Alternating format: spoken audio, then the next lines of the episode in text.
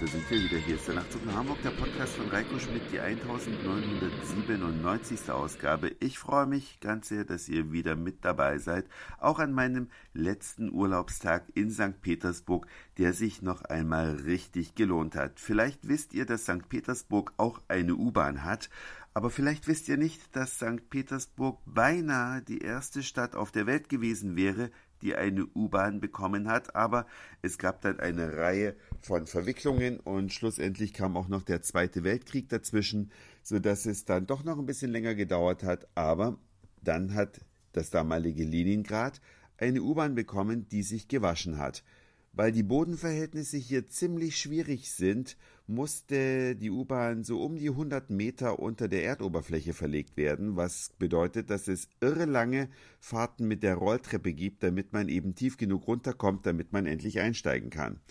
Und wenn man dann vielleicht mal so den ein oder anderen Reiseblock gelesen hat, dann weiß man, wo die schönsten U-Bahn-Haltestellen liegen.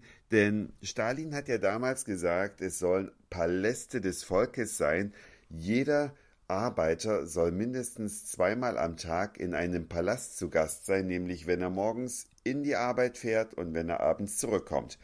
Demzufolge sind die ältesten Stationen auch die schönsten. Entlang der roten Linie gibt es also eine ganze Reihe von U-Bahnen und ihr müsst euch U-Bahn-Stationen, die besonders schön sind, und ihr müsst euch vorstellen, diese Haltestellen, die hatten also jede ihr eigenes, ich sag mal, Designkonzept, würde man das heute nennen. Heißt also, alles für diese Station wurde angefertigt als etwas Besonderes. Das beginnt bei den Wandgestaltungen, ob das nun Kacheln sind, ob das Naturstein ist, ob das irgendwelche bildhauerischen Sachen sind, ob das Mosaike sind. Alles wurde für die jeweilige Station angefertigt und das geht natürlich auch weiter über die Lampen. Das heißt also, die Glaskörper die man da braucht, und ihr könnt euch vorstellen, in so einer U-Bahn-Haltestelle braucht man da eine ganze Menge, sind alles Einzelanfertigungen, wenn da mal was kaputt geht. Und das ist sicherlich in den letzten 70 Jahren doch öfter mal vorgekommen. Das muss dann alles einzeln angefertigt werden. Ein irrer Aufwand, aber auch irre besonders. Solche U-Bahn-Haltestellen gibt es bei uns in Deutschland nicht. Nicht in dieser Form, nicht in dieser Ausgestaltung und erst recht nicht in dieser Opulenz. Ganz im Gegenteil. In Hamburg beispielsweise, da wurden ja vor kurzem die U-Bahnen alle mit äh, Fahrstühlen ausgestattet, damit eben Behinderte einfacher mit der Bahn unterwegs sein können. Und in der Haltestelle, die bei mir zu Hause um die Ecke ist, da wurden die wunderschönen alten Kacheln, die auch speziell für diesen Zweck designt worden sind, abgeklopft und durch potthässliche, super billige, ätzende Schwimmbadkacheln ersetzt. Also widerlich.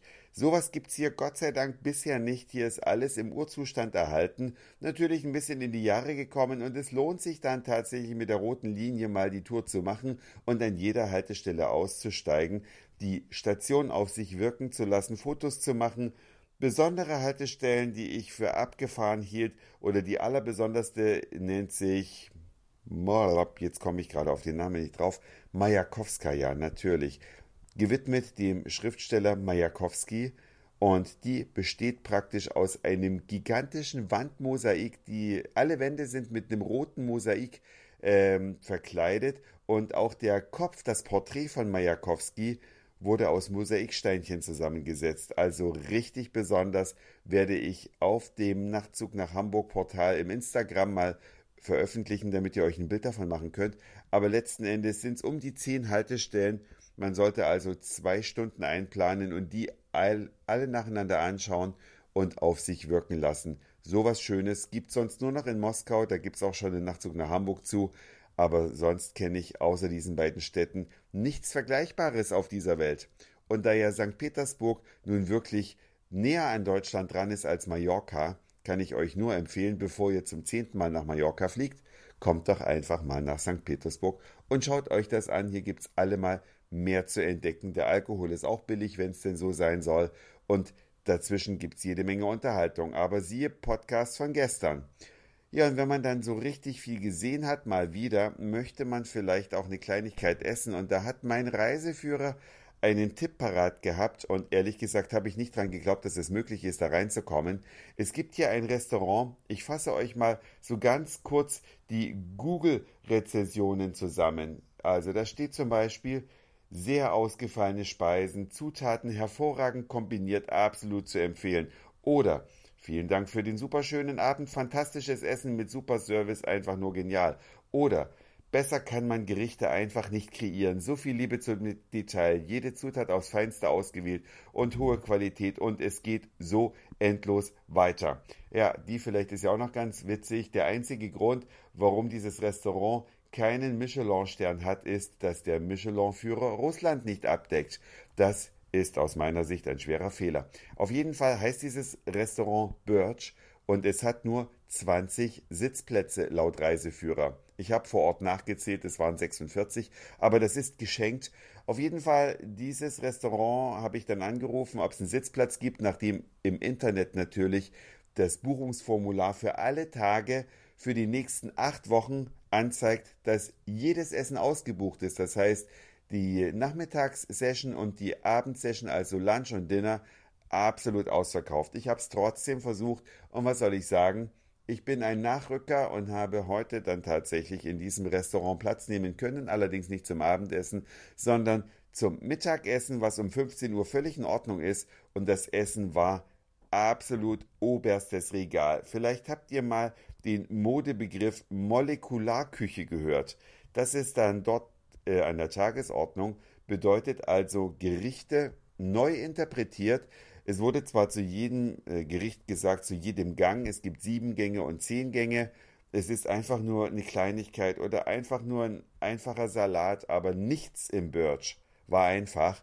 Die komplette Innengestaltung ist abgefahren, sehr viele Angestellte. Man hat da praktisch fast seinen eigenen persönlichen Kellner, der einem jeden Wunsch von den Augen abliest und alles bringt und erklärt, jeden Gang erklärt. Dort wird auch sehr gut Englisch gesprochen, was hier in Russland nicht überall eine Selbstverständlichkeit ist. Und dann ging der Reigen los mit irgendwelchen kleinen Kügelchen, gefüllt mit Rosenwasser, aber letzten Endes war es ein Tomatensalat in Kugelform, Molekularküche halt. Und dann ging es weiter über Maisbrot mit einer besonderen Marinade. Früher hätte man gesagt, da war Olivenöl in einer kleinen Schale zum Tunken, aber das trifft's wirklich nur ganz entfernt. Dann gab es äh, Thunfisch gewürfelt mit einer Creme aus Nektarinen und ähm, Mango. Das alles aber mit einer leicht säuerlichen Soße. Einen Mini-Hamburger, der frittiert war. Das heißt also auch die Brötchen waren frittiert. Klingt zunächst mal komisch, aber das war es auf gar keinen Fall. Und dann ging es weiter mit Ravioli, die mit äh, Trüffelsoße übergossen waren Innen drin befand sich Pecorino und Mango und, und, und. Ich will euch den Mund jetzt nicht noch wässriger machen, weil es zu absolut bezahlbaren Preisen passiert. Ja, für das Geld, was ich da heute für mein Sieben-Gänge-Menü ausgegeben habe, bekomme ich in Deutschland, wenn ich Pech habe, in der Saison eine Portion Spargel mit Sauce Hollandaise aus dem Tetrapack. Und das ist jetzt keine Übertreibung. Da bekomme ich also schäbige Qualität und hier absolut oberstes Regal und deswegen kann ich dieses Restaurant nur weiterempfehlen. Zur Erfrischung gab es zwischendurch ein Sorbet, was in einer Apfelsinenschale serviert wurde. Das klingt jetzt alles so banal, aber es war Kochkunst und es waren alles kleine Kunstwerke, die man dann da zerstören musste, damit man sich daran machen konnte, damit man es essen konnte. Der Koch kommt übrigens, also der Hauptkoch kommt aus Turkmenistan, hat die Gerichte seiner Heimat neu interpretiert, wie gesagt, in einer extrem modernen Variante. Und zum Schluss gab es dann noch selbstgemachte Eiscreme, die ja mit Kokosraspeln, das klingt jetzt wirklich banal, aber es war ein Geschmackserlebnis. Witzigerweise übrigens, man hat ja als Tourist einen Rucksack dabei und den möchte man weder auf den Fußboden stellen noch oben auf den Tisch legen. Da gibt's kleine Bänkchen für. Die bringen dann also so einen kleinen Hocker, äh, so einen Klapphocker, so eine Art Regiestuhl. Vielleicht habt ihr eine Ahnung, äh, was ich meine. Diese aber in Miniaturausführung, sodass die Taschen der Touristen und natürlich auch der Damen, die mit ihrer Handtasche nicht wussten, wohin, auch einen Platz gefunden haben. Man hat's also einfach auf diese kleinen Hocker gestellt. Wenn ihr also in St. Petersburg seid, ich kann euch gute Restaurantempfehlungen geben, wo man für kleines Geld ausgefallen und auf höchstem Niveau essen kann, schreibt mir dazu einfach eine E-Mail an nachtzug.email.de und weil ich es immer wieder gefragt werde, nein, ich bekomme nirgendwo etwas für umsonst. Ich muss alle meine Gerichte selbst bezahlen, auch wenn ich etwas empfehle. Ich mache es aber gern und ich mache das nur für Sachen, von denen ich selbst ja, überzeugt bin. Dieser Ort ist übrigens, wie man heute so schön sagt, very Instagrammable. Das heißt also, alles wird vor dem Essen und nach dem Essen fotografiert und in Szene gesetzt und getan und gemacht. Wenn ihr nach Birch sucht, werdet ihr im Internet auf jeden Fall fündig. Ganz viele Gerichte, die einfach nur cool aussehen und extrem lecker schmecken. Tja, das war's für heute. Dankeschön fürs Zuhören, für den Speicherplatz auf euren Geräten. Ich sage Moin, Mahlzeit oder guten Abend, je nachdem, wann ihr mich hier gerade gehört habt. Morgen geht es dann zurück nach Berlin und vielleicht hören wir uns dann auch schon wieder. Euer Reiko.